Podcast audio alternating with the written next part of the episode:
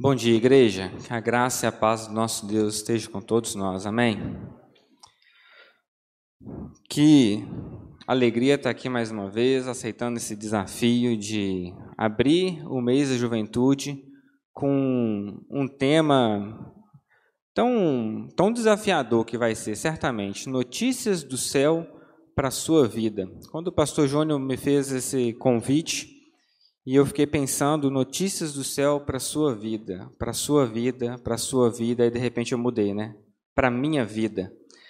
Notícias do céu para minha vida. E eu até enrolei o pastor Júnior um pouquinho para falar o, o tema, mas eu não tinha como fugir de algo que Deus tem falado comigo continuamente. Notícias do céu da sua vida. Você foi chamado para ser sal, para ser luz. Você foi chamado para transformar. E diante desse tema, eu convido a igreja a abrir a Bíblia em Mateus, capítulo 5, versos 13 a 16. Mateus, capítulo 5, dos versos 13 a 16. Vai ser projetado, mas fique à vontade também para abrir na sua Bíblia, ver como está na sua versão, a posição da página que está, que é sempre importante a gente ter o domínio da palavra também. Diz assim a palavra de Deus a partir do verso 13: Vós sois o sal da terra. Ora, se o sal vier a ser insípido, como lhe restaurar o sabor? Para nada mais presta, senão para lançado fora, ser pisado pelos homens. Os, vós sois a luz do mundo.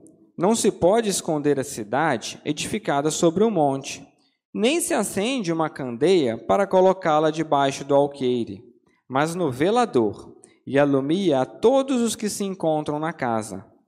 Assim brilhe também a vossa luz diante dos homens, para que vejam as vossas boas obras e glorifiquem a vosso Pai que está nos céus. Vamos orar mais uma vez?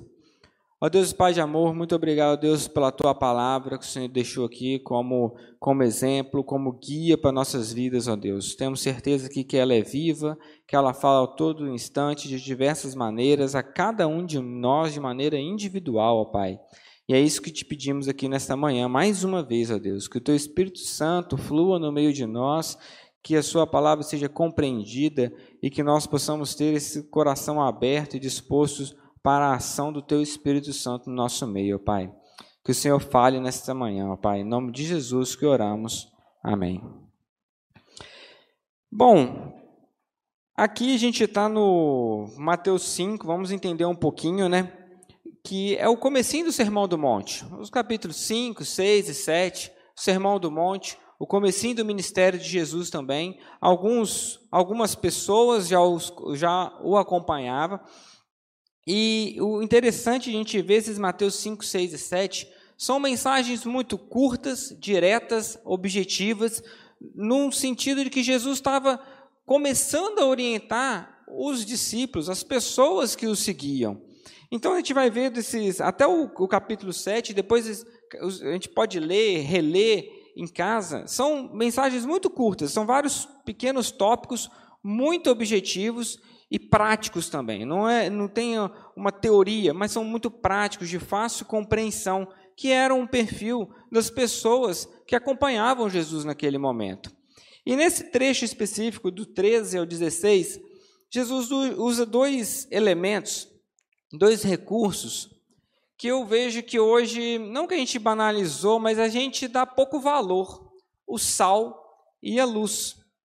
O, o sal, especificamente, é algo que a gente pensa sempre no sal como tempero, e não como um sal para fazer a salga, um processo de conservação. Eu tenho extrema dificuldade de imaginar um mundo sem geladeira, pensando que ela é, um, é algo que veio mais recente, nos últimos, não tem 100 anos que ela é algo comercial, mas até então você tinha que arranjar uma forma de conservar o seu alimento, a sua carne, de algum jeito para que durasse mais do que alguns poucos dias. E o sal tinha esse, é, tem essa propriedade, tanto é que a gente até usa ainda, né? a gente compra uma carne seca, que ela é salgada, a gente compra um bacalhau, às vezes que é salgado, ou qualquer outra, outro, alguns outros peixes também vendem, vendem, são vendidos salgados, para que a gente consiga consumir. E naquela época isso era ainda muito mais forte. Então o, o sal tinha essa propriedade, tem essa propriedade de ser é, um recurso utilizado para conservação. Numa época sem geladeira, isso é extremamente fundamental. E vale a pena só esclarecer um ponto também no texto aqui, no verso 13, quando ele fala assim: olha, se o sal vier a ser insípido, sem sabor, como lhe restaurar o sabor? Para nada mais presta. Então, às vezes a gente fica pensando, nossa, meu sal lá, é... nunca vi sal perder sabor. O que, que é isso? Muito provavelmente, o sal daquela época ele não era tão refinado, ele não era tão purificado como o sal de hoje, continha outros elementos, outras substâncias, que com o tempo ele acabava perdendo a sua propriedade de conservação. Uma vez que ele perdeu, não serve, não presta para nada. Era só jogado nos caminhos para que na, nas estradas para realmente ser pisado e assim não nascesse mato, não nascesse nada nas, estra nas estradas. Então, esse é o ponto que Jesus é, destaca. E a gente sempre, e eu, aí eu tenho, até confesso que até tentei pesquisar, não achei muito não, mas eu acredito que esse paladar apurado para algo temperado, salgado, ser algo bom, provavelmente veio ao longo da, da história, a gente sempre, é, sempre consumindo essas comidas, é, essas carnes depois dos processos de salga, a gente associou algo salgado a algo bom, a algo que faz bem e que não é podre. Um outro elemento que também é muito comum no nosso dia a dia é a luz. Aqui nesse templo a gente não consegue nem contar aqui quantas fontes de luz a gente tem. Mas se a gente pensar no mundo sem eletricidade, um mundo de dois mil anos atrás, isso era algo muito difícil de se ter. É, era um recurso que você tinha que ter através de um lampião ou algum outro, uma candeia, né? o texto usa um exemplo aqui nas, em algumas versões, e isso tem que ter um combustível, você tem que repor, você tem que ficar vigiando, né? sobe até um botãozinho lá na parede da casa que ilumina o quarto, ilumina a casa toda. E a gente sempre associa luz a segurança. Se a gente está num bairro, na cidade que a gente não conhece, a gente entrou numa rua escura, sem nenhuma iluminação, você fala, opa, tem, tem que, vou, vou dar ré aqui, vou dar meia volta. Por quê? É algo perigoso. Assim como os navegantes, ao verem uma luz longe, eles veem, opa, tem, um, tem uma pedra, tem uma rocha, tenho que ter uma um cuidado. Então, a luz ela ajuda esse, nessa questão de identificação, de segurança. E Jesus, ele orienta os seus discípulos que ali estavam começando a trajetória, olha, sejam sal da terra, sejam a luz do mundo. E é mais uma vez a gente tem que entender o contexto. Jesus ali estava começando o seu ministério, mas ele já era rejeitado pelo seu povo rejeitado pelos judeus, por Israel. E alguns o seguiam, provavelmente numa situação de vulnerabilidade, algumas pessoas mais é, de lado em relação à sociedade, mas Jesus não fala para se rebelar contra os que o rejeitavam. Ele fala: olha, sejam sal, sejam luz, estão perseguindo, vai lá e influencia e transforma a vida deles. Jesus nos orientava e nos orienta a ser sal da terra e a ser luz do mundo. E diante desse, dessa breve, após essa breve introdução e desses elementos, eu queria que a gente refletisse sobre algumas questões nesse texto. E a primeira delas que eu queria colocar é o seguinte: o cristão ele deve ser distinto do mundo.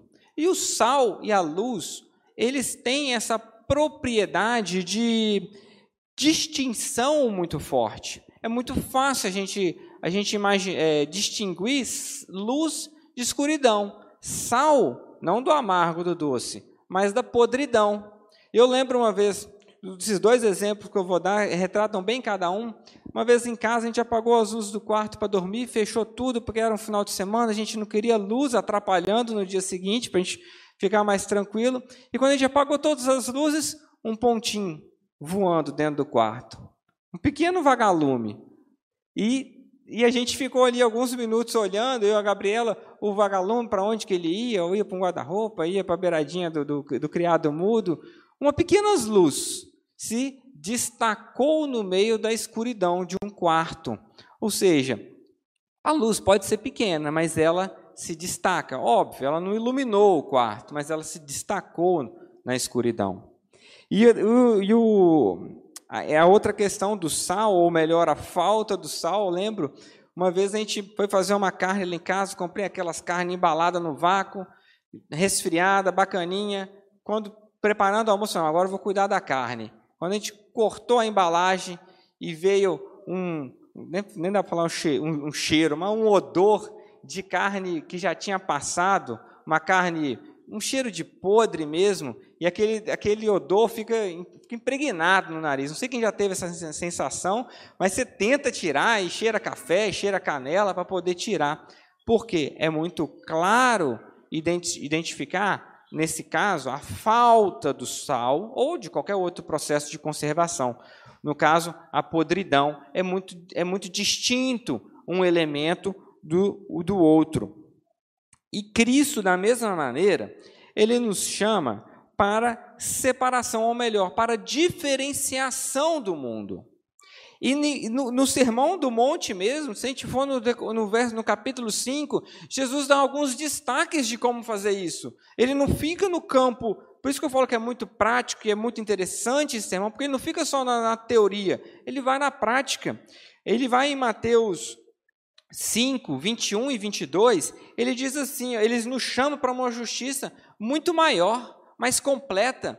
Ele diz assim: olha, ouviste que foi dito dos antigos: não matarás, e quem matar estará su sujeito a julgamento, ou seja, essa é a lei. No 22 ele completa: eu, porém, vos digo que todo aquele que sem motivo, sem motivo de pecado, se irá contra seu irmão, estará sujeito a julgamento. Então, a gente vê, olha, a, o texto, a lei fala para não matar, né? Eu falo para você nem se irá, porque você já vai estar pecando. Ou seja, não sejam legalistas, não sejam seguidores da lei escrita, mas sejam distintos, sejam diferentes do que o mundo faz. Vão além. No Mateus 5 também, no 27 e 28, ele diz assim, no verso 27, Ouviste que, o que foi dito, não adulterarás. Essa é a lei. Eu, porém, vos digo: qualquer um que olhar para uma mulher com intenção impura no seu coração, já adulterou com ela. Gente, só de olhar com a intenção impura, quanto mais comentar. Então, Jesus ele nos alerta e nos chama e nos convida a serem distintos do mundo. Porque esse texto, por exemplo, é muito comum a gente ouvir na faculdade, no trabalho. Ah, não, mas Olhar não tem problema, falar não tem problema. Quem, sendo bem, bem claro, que homem que nunca ouviu isso num ambiente de trabalho? E, mas a Bíblia nos destaca: olha, só de olhar você já adulterou, só de pensar você já adulterou. Então, sejamos vigilantes, sejamos distintos do que o mundo faz. Não, não é simplesmente seguidor de lei. E ele nos chama também para um amor mais amplo um amor, um amor que abrange, inclusive, nossos inimigos. Em Mateus 5, mais uma vez, 43, 44, ele diz assim, também no Sermão do Monte: Ouvistes o que foi dito, amarás os teus próximos e odiarás o teu inimigo. Eu, porém, vos digo: amei os vossos inimigos e orai pelos que vos perseguem. E era aqui Jesus falando, gente, num, num momento que ele era perseguido. E ele falou: olha, amem eles.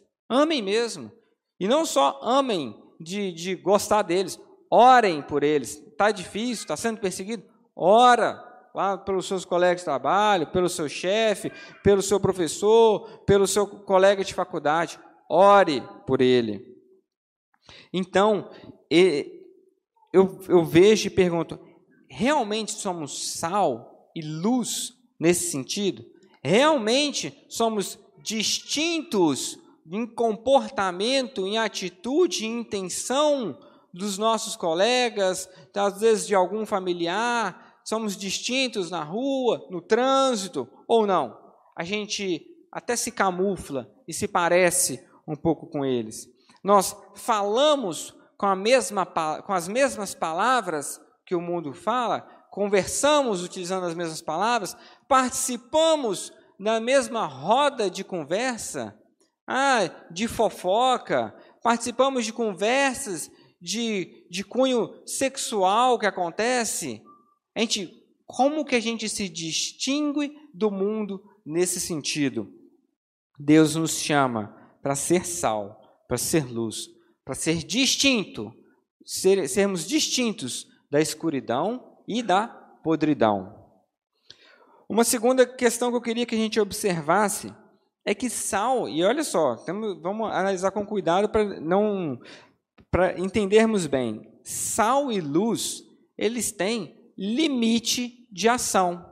A luz, por exemplo, o que limita a ação dela, uma das características é a sua potência, a sua capacidade luminosa. Isso não há dúvida. Às vezes a gente não pensa, mas o sol ilumina mais que um refletor. O refletor ilumina mais que uma lâmpada e a lâmpada ilumina mais do que uma vela. O que também ocorre, a distância também influencia. Quando a gente, quando a gente pensa, né, tem estrelas que a gente vê só um pontinho, muitas delas são muito maiores do que o Sol. Ou quando a gente quer acender a luz do, é, quer iluminar um quarto, ninguém acende a luz da sala, porque eles têm limites de ação conforme a distância. Da mesma maneira, o sal. Se você vai pegar um pedaço de carne e vai pôr uma colherinha de chá lá de sal, você vai temperar, você não vai salgar, você não vai impedir nenhum pro, pro, processo de putrefação daquela carne. Por quê? Eles têm limites de ação, eles têm um, uma condição. A, a, o sal, ele, ele temos que tem não é de maneira um pouquinho que você coloca que vai ser o suficiente. E da mesma maneira, nós muitas vezes queremos salgar Brasília, sendo que o nosso local de trabalho, a nossa faculdade, a nossa sala de aula é um berço de podridão. Aí muitas vezes nós queremos iluminar o nosso Instagram, sendo que a nossa casa vive em completa escuridão.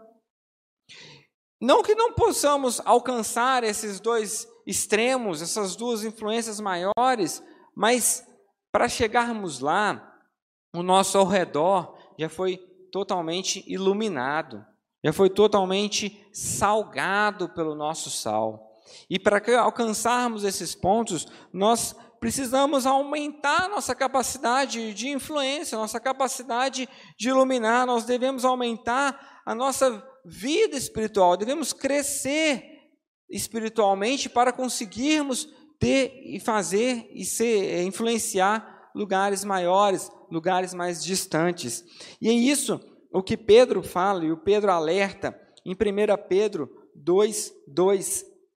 Diz assim: Desejai ardentemente, como crianças recém-nascidas, o genuíno leite espiritual, para que por ele vos seja dado crescimento para salvação ou seja, desejem, cresçam, como um recém-nascido que a única coisa que ele quer e a única coisa que ele vai comer é um leite, que seja esse leite espiritual que você deseje mais que tudo.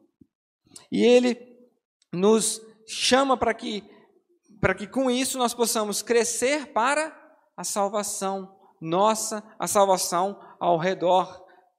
Então, eu vejo, eu vejo esse, essa característica e vejo qual que é o tamanho da minha luz, qual que é o tamanho da minha fé, o quanto eu consigo é, alcançar, o quanto eu consigo influenciar meus colegas, meus familiares, no trabalho, na faculdade, onde quer que a gente esteja. E um terceiro ponto que eu queria que a gente refletisse é o seguinte: cristãos devem ser influentes. A gente viu que tem um limite, mas a Bíblia, o próprio texto nos destaca que a gente tem que influenciar, nos chama, nos convida, nos desafia para isso. E a gente vê isso pela luz. A luz exerce a sua influência de iluminar. O sal exerce a sua influência de salgar. E sabe qual é a influência que eu vejo muitos cristãos exercendo hoje? De lamentar, de criticar e lamenta a política, a corrupção, a imoralidade, a violência, a ganância. Essa é a influência que o cristão exerce. Mas eu queria que a gente refletisse sobre umas questões. Uma casa, quando chega à noite, ela tem culpa de ter ficado escura? É o que ocorre com uma casa quando fica de noite, ela fica escura. Uma carne que você tirou para descongelar, deixou em cima da pia lá, esqueceu uma semana lá, viajou, esqueceu. Quando você volta, a carne, ela tem culpa de ter apodrecido? É o que ocorre quando ela é deixada ao tempo sem nenhum processo de conservação. E, igreja, eu pergunto: o mundo tem culpa de estar perdido? É o que ocorre com a humanidade quando, sem Cristo, é deixado a seus próprios prazeres, aos seus pecados. A humanidade sem Cristo, ela busca o pecado, ela busca a ganância, busca a corrupção. E eu te pergunto, onde está a igreja? Porque onde abunda escuridão, onde abunda podridão, falta luz e falta sal. E é isso que Cristo ele alerta e fala: olha, sejam sal, seja luz, porque vai ser escuro, vai ser podre, mas vocês têm que conservar, vocês têm que atuar. E, e se nós, como igreja, a gente não se posicionar né, para a transformação, continuar, continuaremos vendo amigos, vendo familiares perdidos em escuridão e em podridão. E Romanos 12, 2, Paulo alerta. Ele fala: olha, não vos conformeis com este século. Ah, você pode falar, ah, eu estou inconformado mesmo, Gustavo. Eu não aceito, essa política está terrível, estou inconformado. Não, não é inconformado nesse sentido, não. É de não, não vos conformeis, não tenham a forma deste mundo. Sejam, sejam distintos deste mundo. Não andem com a forma deste mundo mas transformai-vos pela renovação da vossa mente, para que experimenteis quais seja a boa, agradável e perfeita vontade de Deus. Mais uma vez eu repito, eu, eu, eu comento: se abunda a escuridão e a podridão, falta, falta sal e falta luz. Mas há uma notícia do céu para a sua vida. Deus te chamou para ser sal. E Deus te chamou para ser luz. Mas esse, e, e de maneira muito clara, esse texto também faz um alerta às nossas vidas. No verso 13, ele comentou: Se o sal vier perder, ser insípido, como lhe restaurar o sabor? Para nada mais presta para nada mais presta, senão para, lançado fora, ser pesado pelos homens. Então, meu amigo, meu irmão, Deus me chamou para ser sal. Mas se eu não for sal, de nada mais eu presto, senão para ser lançado fora e pisado. Mas de contrapartida, Jesus também destaca. E, e no verso 16, no último versículo que a gente leu, ele fala: assim brilhe também a vossa luz diante dos homens. Ele nos chama, ele fala: olha, brilha assim, assim como uma candeia, assim como uma cidade no alto do monte, assim também brilhe a vossa luz. Para quê? Para que vejam as boas obras, para que vejam vossas boas obras. Se a, nossa, se a nossa luz brilha, se a luz de Cristo brilha em nós, essas boas obras são as boas obras do Espírito Santo. E aí sim, ao, o nosso redor vai poder glorificar o nosso Pai que está nos céus. Esse é o desafio que Deus nos faz. Esse é o alerta que Jesus faz aos seus discípulos lá atrás e que a palavra viva continua falando aos nossos corações. Que nós sejamos sal, que nós sejamos luz e possamos transformar, possamos ser agentes de transformação e a obra do Espírito Santo ela, ela seja atuante ao nosso redor. A gente vive tempos muito difíceis nesse sentido. E, e o pastor, se olha, até comentou, a igreja ela é atuante nesse sentido de reconstruir. E isso começa na reconstrução de cada um. Lá com Neemias, começou ele ali conversando com o imperador, uma transformação começou pequena e foi crescendo, e foi crescendo. Essa é a atuação é do Espírito Santo. E é para isso que, que Deus nos chama, não para lamentar, não para sermos indignados com o mundo e ficar no discurso e ficar nas redes sociais comentando, criticando e questionando, mas para sermos atuantes e possamos fazer diferença como sal e como luz nesta terra.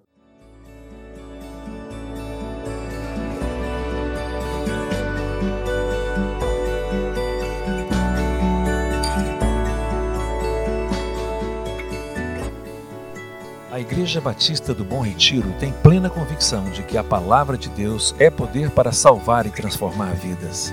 Nosso desejo é que essa mensagem tenha alcançado seu coração. Para saber mais sobre quem somos e em quem acreditamos, acesse ibbrpatinga.com.br.